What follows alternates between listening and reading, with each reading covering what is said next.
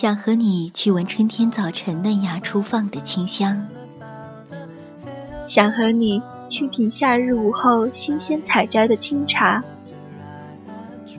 想和你漫步在深秋的落日余晖里，想和你谈笑在寒冬的漫漫长夜里。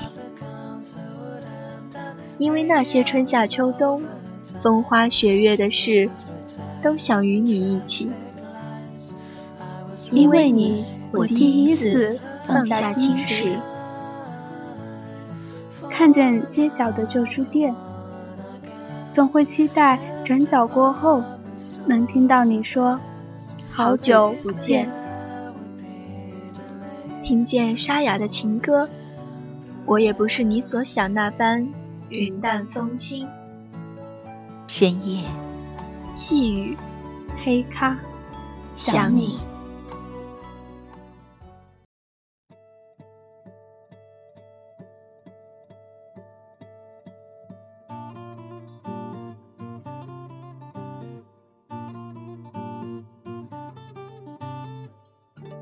微情书间沾染了谁的流年？我是明轩，今天就由我陪伴电波那端的你，走进新的微情世界。今天与大家分享的这篇文章叫做《人生总有遗憾才完美》。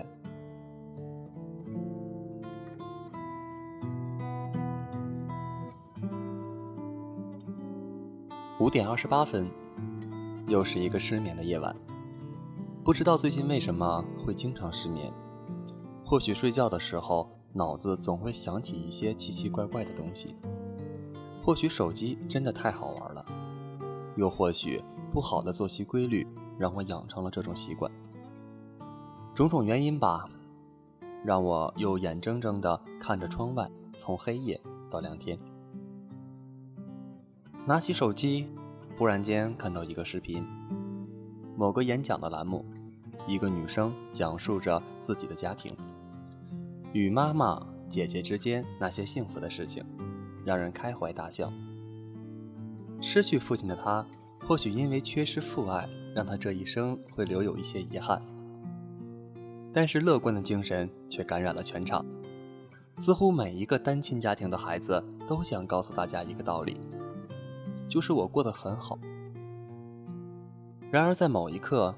在某一瞬间，心情还会因为某件事情跌落谷底。就好像前几天去游泳，第一次下水，看到很多孩子都是爸爸在身边在教他们。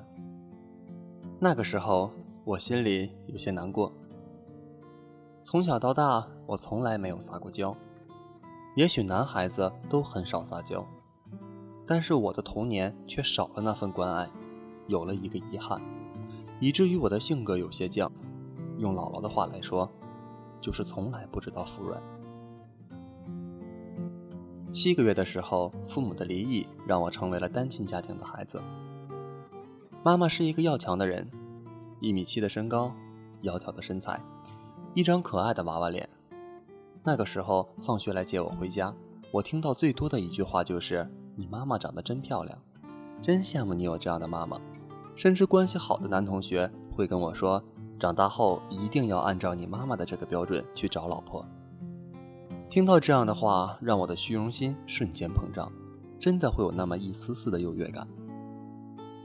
可是当别人问起我爸爸的时候，我又会感到非常的失落。小时候的我似乎很在意这一点，不允许任何人触碰。那个时候画的画永远都是一家三口。那个时候觉得，如果爸爸妈妈一起来接我放学，那将是多么幸福的一件事情。经常会把这种想法画出来，然后给妈妈看。现在想想，那个时候自己真的很不懂事。小学的时候会因为同学的一句“你没有爸爸”而生病，高烧不退。可能从那个时候开始，妈妈开始更加的疼爱我，吃的用的不比任何人差，别人有的我一样也会有。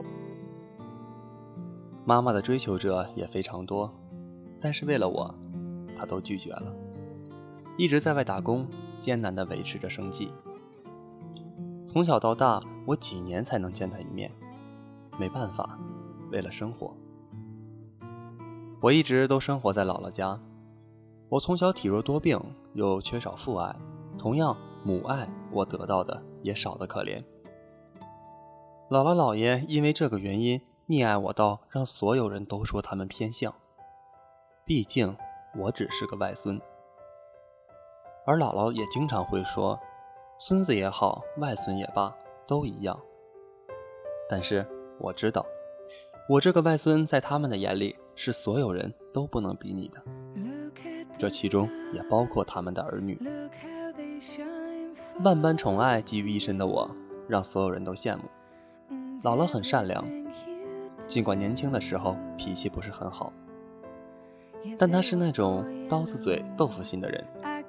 她经常会跟我说：“人要有志气，人穷志不能穷，要对得起那一撇一捺。”只要见到路边有乞讨的人，她都会给我钱，让我去给他们，也包括现在。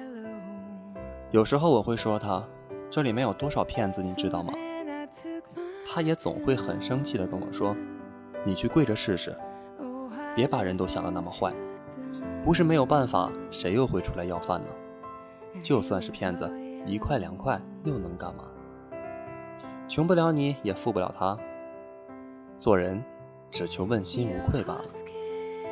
我词穷，他的道理似乎是正确的。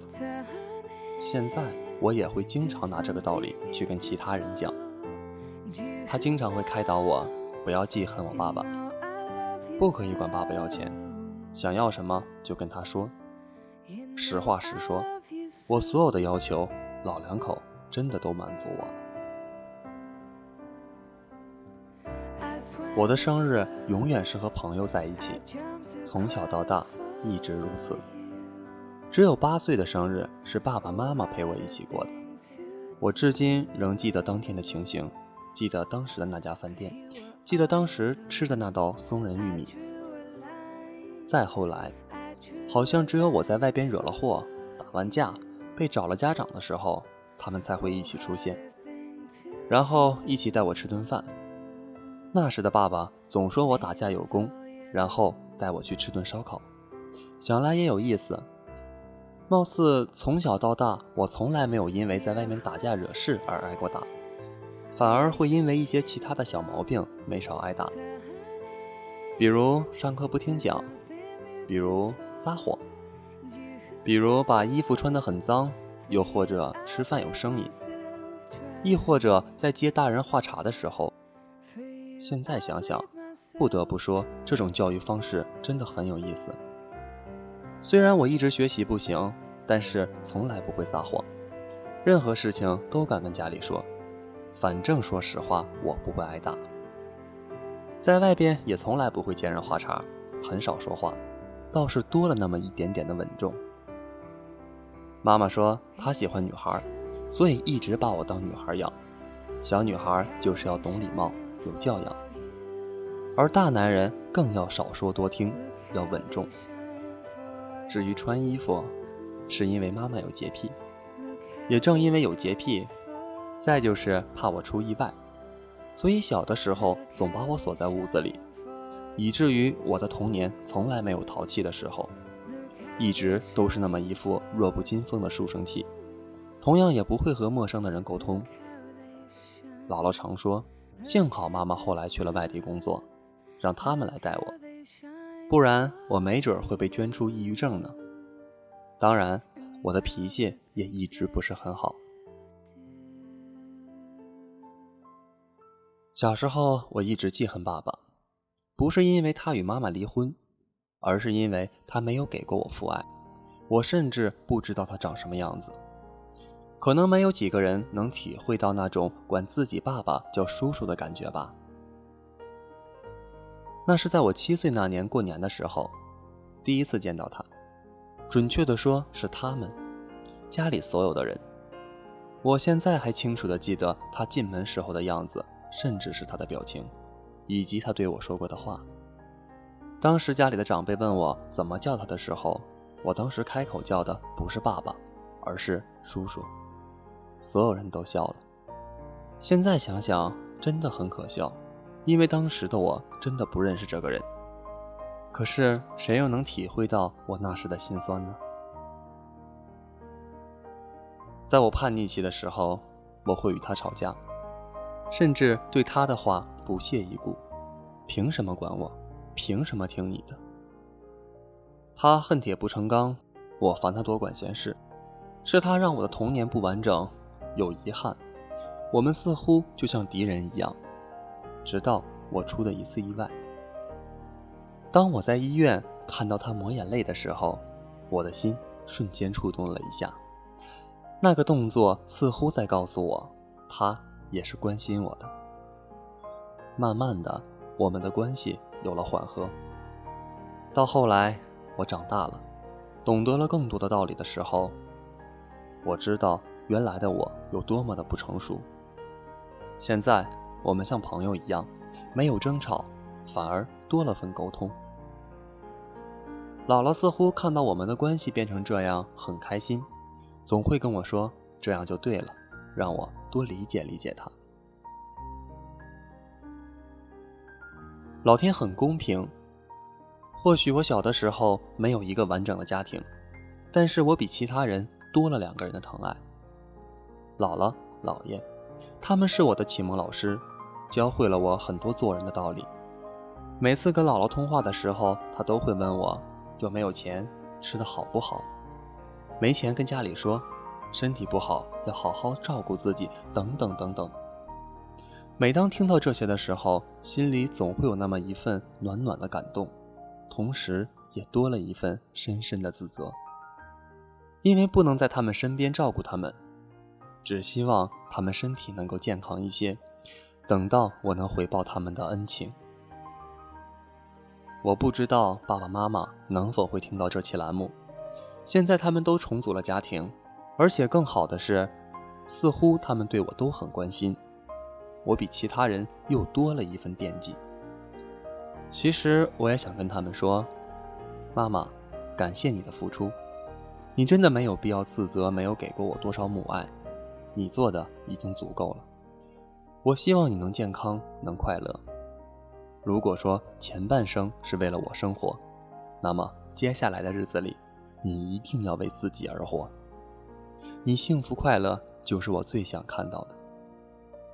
至于爸爸，我理解你，你在外边要注意身体，加油。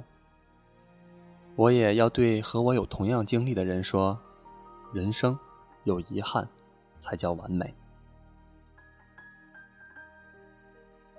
我们的节目到这里就要结束了，非常感谢在电波那端的你一直陪伴着我们。如果你喜欢我们的节目，可以通过各平台或者微信继续关注猫耳朵网络电台。如果你想和我们分享你的故事，可以通过新浪微博猫耳朵网络电台，或者投稿给我们的邮箱，诉说你的故事。著名微情书间栏目，或者加入我们的听友群和我们互动。微情书间陪你一路向前，我是明轩，让我们在下一期里不见不散。